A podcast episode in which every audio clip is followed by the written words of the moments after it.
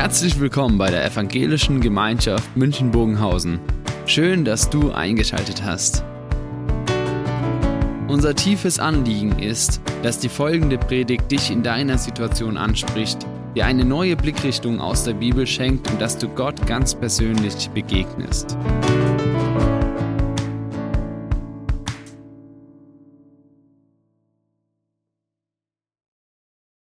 Das Thema wurde schon genannt von dem Gottesdienst. Mutig glauben, mutig beten. Und damit verbunden natürlich zwangsläufig die Frage, wann ist ein Gebet eigentlich ein mutiges Gebet und wann ist das Gebet mutlos? Woran kann man das festmachen? Ist es mutig, hier in München zu beten? Lieber Herr, ich brauche eine Vierzimmer, 100 Quadratmeter Wohnung, zentrumsnah, 800 Euro Warmmiete. Ist das mutig zu beten oder sagt man, das ist einfach weltfremd? Oder ist es vielleicht mutig zu beten, wenn wir sagen, hier beginnen wir, Jesus, zum Jahresende soll die Gemeinde doppelt so groß sein wie jetzt. Doppelt so viele Gottesdienstbesucher, doppelt so viele Kleingruppen, doppelt so viele Angebote für Kinder. Ist das dann mutig oder ist es weltfremd? Oder wie ist es? Ist es mutig, wenn wir beten, dass die Flüchtlingsfrage in der Welt zur Zufriedenheit der Menschen gelöst wird? Wenn wir darum beten, dass ein Schwerkranker gesund wird, dass Gott Depression nimmt, ist das mutig. Und jetzt merken wir, es ist gar nicht so einfach. Wann ist ein Gebet ein mutiges Gebet? Im Thüringer Wald in Bad Blankenburg, da ist mir ein Gebet begegnet, das das Potenzial hat, mutig zu sein. Und schau doch mal rein in dieses Gebet. Also ich stehe hier an einem sehr historischen Ort zusammen mit Reinhard Holmer die Konferenzhalle der Evangelischen Allianz in Bad Blankenburg. Und die hat wirklich eine Geschichte, die mit Gebet zu tun hat, mit Glauben. Und das wird Reinhard uns jetzt gleich erzählen. Im Mittelpunkt steht dabei Pastor Ernst Modersohn, der 1906 nach Bad Blankenburg kam, in das Zentrum der Evangelischen Allianz in Deutschland. Also relativ Anfang dieses Jahres ist er hierher gekommen und er hatte den Auftrag, er wollte das, diese Konferenzhalle fertig. Wird bis zur Konferenz, die alte Konferenz war hier oben, stand dort, war zu klein, reichte nicht mehr aus und dann hat er also dann Pläne gemacht und dann sollte es natürlich vorwärts gehen. Also Ernst Modersohn, der kam zu einer großen Konferenz, äh, die Anfang Juni stattgefunden hat und bei dieser Konferenz war auch der Leiter von Krishona, Heinrich Rappert. Und Heinrich Rappert, also Modersohn, sagte in dieser Konferenz auch, wir müssen noch dafür beten, dass diese Konferenzhalle fertig wird bis zur Konferenz. Und dann sagte Heinrich Rappert, lieber Bruder Modersohn, wann ist denn die Konferenz? Ja, die soll Ende August statt, stattfinden. Und dann fragte Heinrich Rappert weiter, ja, und äh, wie weit seid ihr mit eurer Konferenz? Und da sagte der Modersohn ein bisschen kleinlaut, wie gesagt, Anfang äh, Juni. Da sagte er zu ihm, wir haben noch nicht die Baugenehmigung. Und dann hob Heinrich Rappert wahrscheinlich, so kann man sich das vorstellen, seinen Zeigefinger und sagte zu ihm, lieber Bruder, Brudersohn, ein solches Gebet hieße den Herrn versuchen. Ich habe in meinem Leben schon viel gebaut. Aber so etwas, in so einer kurzen Zeit, so eine große Halle zu bauen, das ist unmöglich. Es ist mutiges Gebet, Anfang Juni zu sagen, wir brauchen die Halle Ende August und die Baugenehmigung ist noch nicht da und das in Deutschland bei unseren Behörden. Ernst Modersohn, er hat gebetet. Das war für ein mutiges Gebet. Heinrich Rappert sagt, nein, das Gebet heißt, den Herrn zu versuchen. Das ist unmöglich. Und dann wird sofort wieder die Frage, ja, war es jetzt Mut oder war es bei Modersohn vielleicht auch ein bisschen Verzweiflung? Weil er hatte ja schon eingeladen zu der Konferenz in ganz Deutschland und hat ja schon angekündigt, Ende August findet die Konferenz in der neuen Halle statt. Und dann bleibt dir ja nur noch beten. Ob es mutig oder verzweifelt war, ich weiß es nicht. Es ist ja nicht so einfach. Wisst ihr, es wäre manchmal schön, wenn man sagt, wir haben so eine Skala. Und da könnten wir sagen, das ist ein sehr mutiges Gebet, ein mutiges, ja, und dann haben wir eine Ecke, wo es heißt, ja, das würde heißen, den Herrn zu versuchen. Und wir hätten so Parameter, an denen wir dann unsere Gebete messen können und sagen, also wenn du gebetet hast, das geht in die Kategorie normal. Und wenn du gebetet hast, ja, dann wäre es vielleicht sehr mutig. Und beim anderen, ja, das war jetzt den Herrn versuchen. Ja, es wäre schön, wenn man so eine Skala hätte, dann könnte man sofort sagen, jetzt können wir unsere Gebete kalibrieren und können versuchen, so gut wie möglich Gott in mutigen Gebet zu begegnen. Ich muss euch enttäuschen, ich habe keine solche Skala. Und ich glaube, es gibt auch keine solche Skala. Es gibt aber ein Gebet, ich glaube, das erfordert so viel Mut, wenn man es ehrlich betet, wie kaum etwas anderes. Und dieses Gebet, das bedeutet in keiner Weise, und da kann ich sagen zu 100 Prozent, dass ich damit Gott versuche. Und dieses Gebet, das ist so auf dem Herzen Gottes, dass er es uns wie einen Maßstab gibt und sagt, wenn ihr betet, dann nehmt dieses Gebet und da könnt ihr eure Gebete dran messen, ob ihr mutig betet, ob ihr verzagt betet, mutlos, ob ihr in der Lage seid, den Herrn zu versuchen. Und dieses Gebet ist das Vaterunser. Und ich möchte heute nur den ersten Teil des Vaterunsers aufgreifen. Wir beten das jeden Sonntag. Viele beten es in ihrem Alltag immer wieder. Und ich glaube, uns ist dabei etwas abhanden gekommen, was dieses Gebet ausmacht, nämlich, dass es einen unwahrscheinlichen Mut erfordert. Und wahrscheinlich das mutigste Gebet ist. Und wir werden uns heute auf die Spur machen, zu entdecken, warum braucht dieses Gebet so viel Mut? Und warum fordert es uns so heraus, auch für unsere eigenen Gebete? Ich lade euch ein, dass wir diesen Text jetzt gemeinsam lesen. Jesus hat ihn ja gegeben, als die Jünger ihn gebetet haben, äh, gebeten haben, Jesus, lehr uns, wie sollen wir beten? Was ist dieses Gebet, was im Sinne Gottes ist, was, was du als gut empfindest? Und dann hat Jesus gesagt, wenn ihr betet, dann sollt ihr so beten. Und ich lade euch ein, dass wir jetzt nicht den klassischen Text sprechen vom Vater unser, wie er uns vertraut ist, sondern diesen Text aus der Basisbibel, aus der Übersetzung und manchmal, wenn Dinge ein bisschen anders formuliert sind, fängt man an, vielleicht schon nochmals ganz anders hinzublicken. Ich lade euch ein, dass wir gemeinsam diesen Text jetzt lesen. Unser Vater im Himmel, dein Name soll geheiligt werden, dein Reich soll kommen, dein Wille soll geschehen, wie er im Himmel geschieht, so soll er auch auf der Erde Wirklichkeit werden. Gib uns heute unser tägliches Brot und vergib uns unsere Schuld, so wie wir denen vergeben haben, die an uns schuldig geworden sind. Und stell uns nicht auf die Probe, sondern errette uns von dem Bösen. Denn du bist der Herrscher, dir gehört die Macht und die Herrlichkeit in Ewigkeit. Amen. Was bedeutet es, mutig zu beten? Wenn wir diesen Text im Hintergrund haben und wenn wir gemeinsam uns jetzt auf die Spur machen wollen, was Jesus uns hier gelehrt hat. Ein erster Gedanke, mutig beten bedeutet zuerst und vor allem Gottes Vertrauen auszusprechen. Jesus, er lehrt uns und sagt, wenn ihr betet, dann müsst ihr nicht sprechen, Herr, du Herrscher, sondern er sagt, sprecht Gott als Vater an. Und Gott als Vater anzusprechen bedeutet, dass da das Vertrauen eingeschlossen ist. Vater ist ein Vertrauensbegriff und eine herzliche Bitte. Schließt nicht von eurem Vater auf den himmlischen Vater. Euer Vater kann sein, wie er will, so gut wie es nur geht. Aber der himmlische Vater, er ist Ausdruck von Vollkommenheit, von vollkommener Liebe, von vollkommenen Aufmerksamkeit, von vollkommener Fürsorge, von Selbstlosigkeit. Und dieser Begriff, das ist, was Jesus hier vor Augen hat. Er sagt, sprecht Gott als Vater an und sprecht ihn damit das Vertrauen aus. Und in ganz eindrücklicher Weise begegnet uns das bei Jesus. Als er am Kreuz hing, als er gebetet hat, in der Luther-Übersetzung heißt es, Vater, in deine Hände befehle ich meinen Geist. Die gute Nachricht Bibel übersetzt es meines Erachtens so treffend, so schön. Er sagt, Vater, mein ganzes Leben gebe ich in deine Hände. Das ist Vertrauen. Ich liefere mich dir komplett aus. Mein ganzes Leben in deine Hände.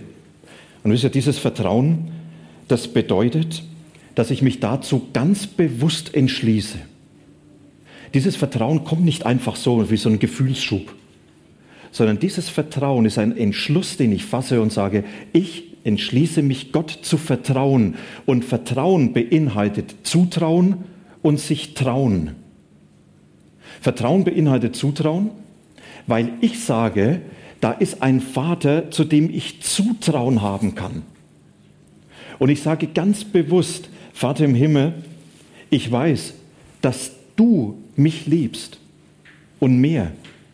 Ich weiß, dass du das Allerbeste für mich willst. Und ich weiß, dass du das Allerbeste für mich tust. Und deshalb darf ich Vertrauen haben. Vertrauen in dein Handeln, in deine Weisheit, in deinen Willen. Vertrauen in das, was mir begegnet, was mir von dir gegeben hat. Und das alles, das möchte ich dir in die Hand geben, was mein Leben ausmacht, weil ich Zutrauen zu dir habe und weiß, dir kann ich bedingungslos vertrauen, auch wenn ich dich nicht verstehe, auch wenn du mir fremd bist, auch wenn meine Gebete so ganz anders erhört werden, als ich mir das wünsche. Ich habe Zutrauen zu dir, weil du dieser Vater bist. Und sich trauen, das heißt doch dann ganz konkret, die Dinge ihm zu überlassen. Und zu sagen, ja, ich traue mich, mein Leben, die Situation meines Lebens in seine Hand zu geben. Und ich traue mich, es ihm wirklich zu überlassen. Und zu sagen, du bist derjenige, der jetzt am Zug ist, du handelst und ich vertraue dir alles an und ich traue mich, dir diese Dinge zu überlassen. Wisst ihr, das erfordert Mut, weil ich damit die Kontrolle abgebe weil ich damit aufhöre zu sagen, ich will wissen, wie es geht und ich bestimme was. Ich traue mich, Gott die Dinge zu überlassen und zu sagen, dein Wille soll geschehen. Kommen wir gleich nochmal hin. Machen wir es doch ganz praktisch. Ich weiß nicht, welche Themen du im Moment in deinem Leben bewegst. Ich weiß nicht, welche Herausforderung, welche Erfahrung, welche Menschen. Und jetzt sag doch einmal ganz bewusst angesichts dieses Themas, Vater, Vater, ich vertraue dir. Ich vertraue dir, weil ich weiß, dass du das Beste tust und willst in der Situation, die ich vielleicht überhaupt nicht verstehe. Und Vater, ich traue mich, dir zu vertrauen, dass du das Beste machst. Wenn ich anfange, so zu beten, das erfordert unheimlich Mut, weil ich mich damit Gott ausliefere. Und das ist die Grundlage für ein Gebet, was mutig ist, nämlich zu sagen, Vater, ich vertraue mich dir an und zwar bedingungslos zu 100 Prozent. Und dann ein zweites dazu. Und dann stellt Jesus meine Anliegen auf den Kopf. In diesem ganzen Aufbau des Vaterunsers da betet Jesus so ganz anders. Er lehrt uns so ganz anders, als wir oft beten, als oft mein Gebet ist. Wisst ihr, dann betet man und man hat ja sofort einen riesen Packen eigener Anliegen und beten heißt, ich sage Jesus, was mich beschäftigt. Ich hole nochmals unsere Kiste, die Sie vorhin schon gesehen haben. Wisst ihr, dann heißt beten, ich komme mit meinen Anliegen zu Jesus und sage, Jesus, jetzt mach mal. Kümmere dich darum. Jetzt nimm die Dinge an, die mich beschäftigen und jetzt greif endlich ein. Ist es nicht unser Gebet oft? Dass wir so unsere Kiste, unsere Anliegen Jesus in die Hand drücken und sagen, bitte mach mal. Und im Vater unser, das sagt Jesus, du musst die Kiste einfach mal drehen, stell sie auf den Kopf. Es geht nicht zuerst um deine Anliegen, sondern um Gottes Anliegen. Das Erste, was er sagt, die Ehre Gottes ist im Spiel, die Herrschaft Gottes und sein Wille soll geschehen.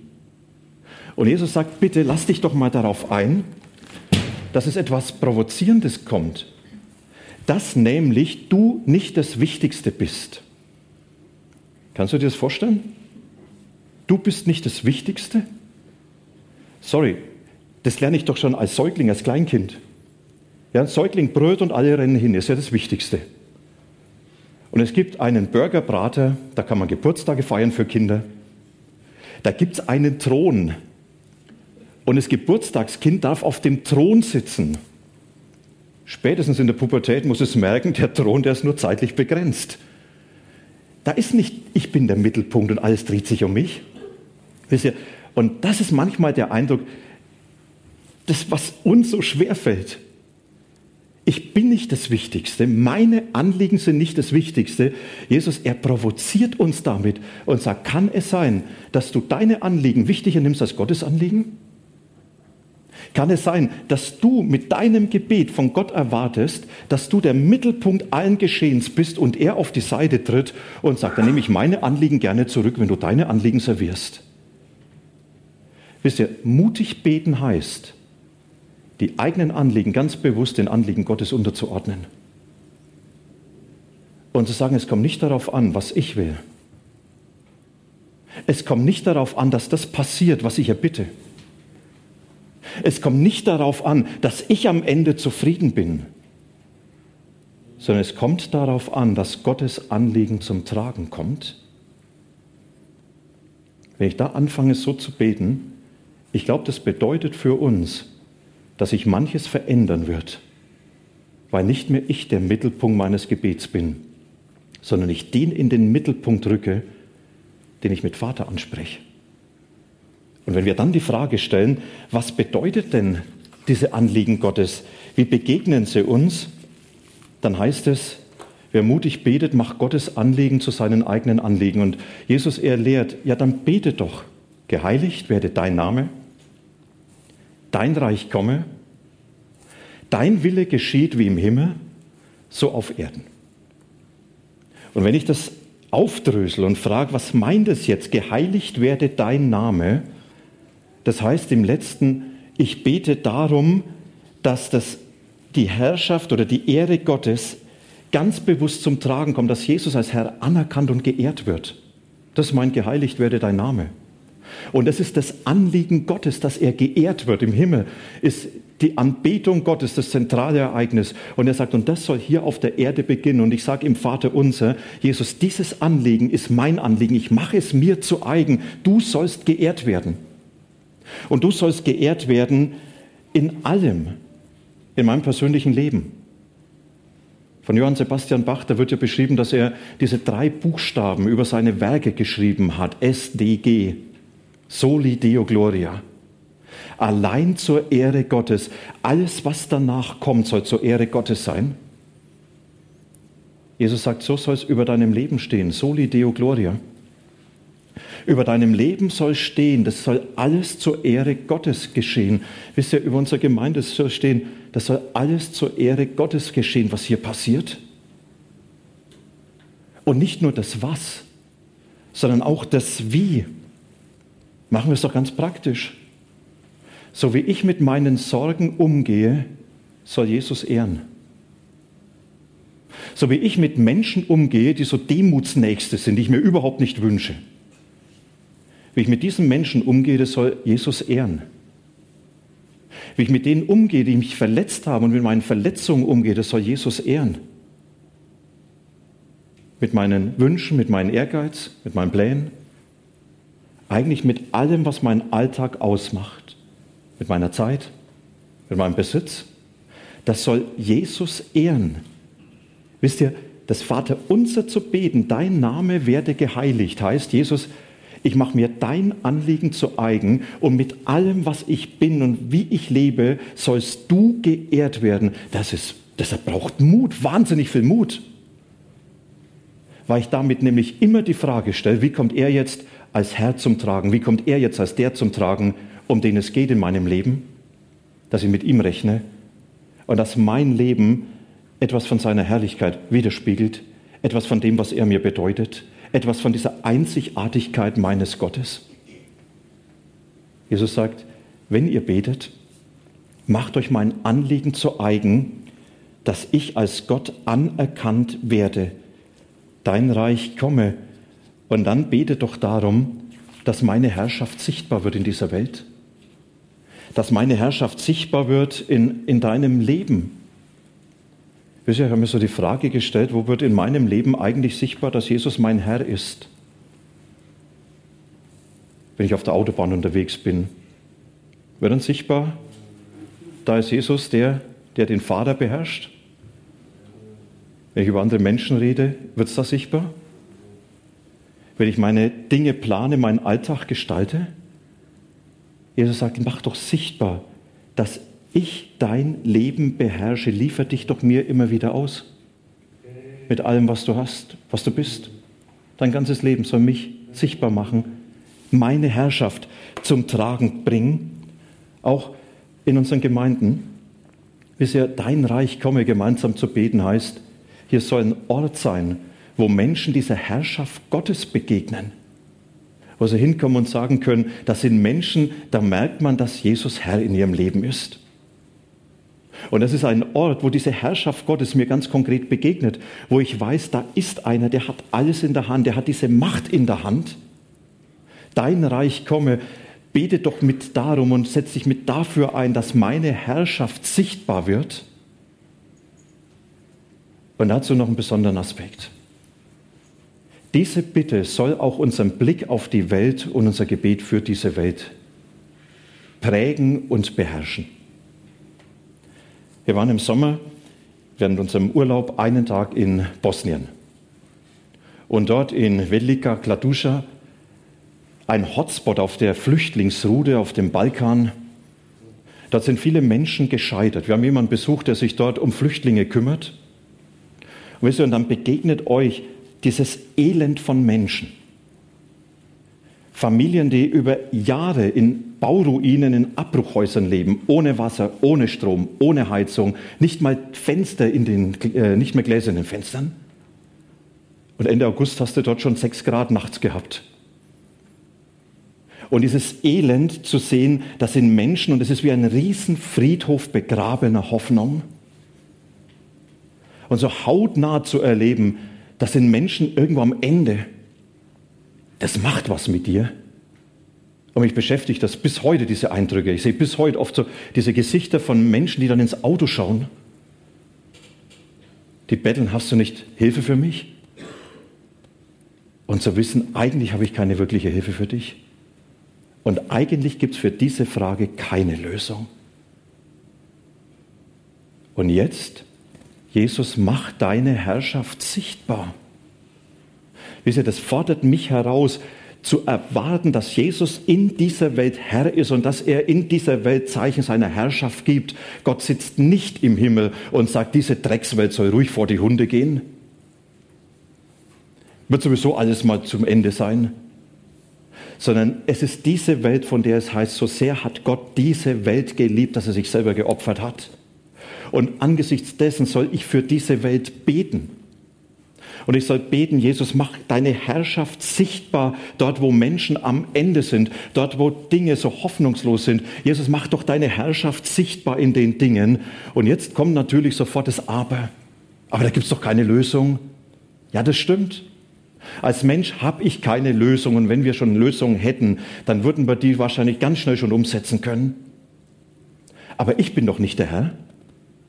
Ich bete doch nicht, meine Herrschaft soll kommen, sondern ich sage, Jesus, deine Herrschaft soll kommen und ich glaube, dass du als der Allmächtige wirklich in dieser Welt gegenwärtig bist. Und deshalb darf ich beten, Jesus, deine Herrschaft, sie soll sichtbar werden und wenn ich dazu beitragen kann, dann will ich mitmachen. Das heißt, Gottes Anliegen, sich zu eigen zu machen, so für Menschen zu beten, auch für sich selber.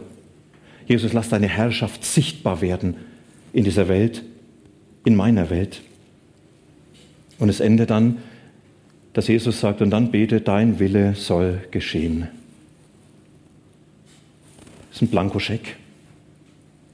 Ich denke immer noch gerne an eine Begegnung zurück mit einem Geschäftsmann, der aus Deutschland ausgewandert ist nach USA als Jugendlicher und dort die Karriere wirklich vom Tellerwäscher zum Millionär gemacht hat, Unternehmer. Und er dann Jesus begegnet ist, zum Glauben gekommen ist und er sagt, und dann habe ich ein verhängnisvolles Gebet gesprochen. Und dieses Gebet hat geheißen, Jesus, meine ganze Firma, meine Millionen, meine Zeit, mein Haus, alles gehört dir, dein Wille soll geschehen. Und Lou, so hat er geheißen, er sagt, und das war für mich auf einmal, als wenn Gott sagt, und jetzt nimmst du vom Fahrersitz auf den Beifahrersitz Platz. Und jetzt nimmt Jesus das Steuer in die Hand und dann ging es los. Und er sagt, es war besser als Achterbahnfahren. Weil Jesus ihm dann deutlich gemacht hat, dein Geschäft führst du nicht mehr weiter. Und mit deinem Geld dienst du jetzt mir. Und du finanzierst mit deinem Geld deinen Dienst. Und er sagt, und dann hat er auf einmal gemerkt, Gott macht ja ernst. Und es hat manche Opfer bedeutet. Und er hat keines dieser Opfer bereut. Weil er sagt, dann bin ich hineingenommen worden in das, was Gott tut. Wisst ihr, dein Wille soll geschehen, so wie er im Himmel geschieht, so soll er hier auf der Erde geschehen, in meiner Welt, in meinem Leben. Das ist der Blankoscheck, den ich Jesus ausstelle und sage, Jesus, dein Wille soll geschehen. Egal, was er bedeutet. Egal, welche Aufgabe du mir gibst, ich sage ja dazu. Egal, welchen Weg du mich führst, ich gehe mit. Egal, welches Werk du tust, welche Herausforderung du gibst, ich stelle mich dem. Jesus, egal, was du von mir erwartest, ich bin bereit, dir zu folgen. Das heißt, dein Wille soll geschehen. Da braucht es doch Mut dazu, oder? Jesus erfordert uns mit diesem Gebet heraus. Und er sagt, dieses Gebet, das ist ein Gebet, in dem du meine Anliegen dir zu eigen machen sollst. Und sagst, Jesus, ich will, dass du geehrt wirst. Und dafür bete ich und ich kann nicht dafür beten, ohne das in meinem Leben zu verankern. Und ich will, dass deine Herrschaft zum Tragen kommt. In meinem Leben, in dieser Welt. Und dafür bin ich mit dir unterwegs. Und ich will, dass dein Wille geschieht. Und deshalb bin ich bereit, das zu wollen, was du willst, mich dir zu stellen. Mal ganz ehrlich, das kann Angst machen, oder? Was, wenn er ernst meint? Und jetzt ist der Anfang wichtig. Vater, ich vertraue dir, weil du das Beste willst. Du bist der gute Gott, der das Gute tut und der es gut mit mir meint. Und deshalb darf ich Zutrauen zu dir haben und so zu beten. Und deshalb darf ich dir auch vertrauen, das wagen, um mich mit dir auf den Weg zu machen. Wisst ihr, und dann wird was passieren, dass man Jesus begegnet, etwas von ihm erlebt. Apropos erleben, Moderson und Rappald, die haben es auch erlebt. Schaut mal. Baugenehmigung kam am 15. Ja, äh, 15. Juni und dann wurde gebaut und gemacht und getan und schließlich war tatsächlich diese Konferenzhalle fertig. Und als sie dann fertig war, haben sie also hier die Konferenz gehabt. Heinrich Rappert war nicht mit dabei. Aber das finde ich auch, auch, spannend, dass der Heinrich Rappert dann nicht einfach vergessen hat, was er gesagt hat und so nach dem Motto, was geht mich mein Geschwätz von früher an, sondern dann hat er gesagt, ich muss dem so einen Brief schreiben. Da war noch ein junger Mann, der Modersohn. Und dann hat er dem Modersohn einen Brief geschrieben. Er hat ihm geschrieben, lieber Bruder Modersohn, ich höre, dass die Konferenzhalle fertig geworden ist. Und ihr habt eine gesegnete Konferenz und ich wünsche euch Gottes Segen dazu. Aber er sagt dazu, gleich bin ich doch auch tief beschämt. Denn eigentlich hätte ich das als erfahrener alter Glaubensbruder doch wissen müssen, dass bei Gott kein Ding unmöglich ist. Und das wollte er sich dann merken. Und das ist, dafür ist diese Konferenzhalle bis heute ein Zeichen eigentlich für, dass bei Gott kein Ding unmöglich ist und das Gebet sich in jedem Fall lohnt dass bei Gott kein Ding unmöglich ist. Und deshalb die Herausforderung, habt doch den Mut, mutig zu beten. Bei Gott ist kein Ding unmöglich. Wir hören jetzt ein Musikstück. Bei dem Musikstück kann man nochmals vielleicht überlegen, was ist so dieses eine, was ich jetzt bewusst mitnehmen will, dem ich mich stellen will, wo ich sagen möchte, darauf will ich mich ganz bewusst einlassen. Und wenn ihr Anliegen habt, könnt ihr sie gleich noch schicken, posten an diese E-Mail-Adresse, an diese Hotline und wir werden dann im Gebet nach dem Musikstück diese Gebetsanliegen mit aufnehmen, dafür beten und wir wollen dabei mutig beten.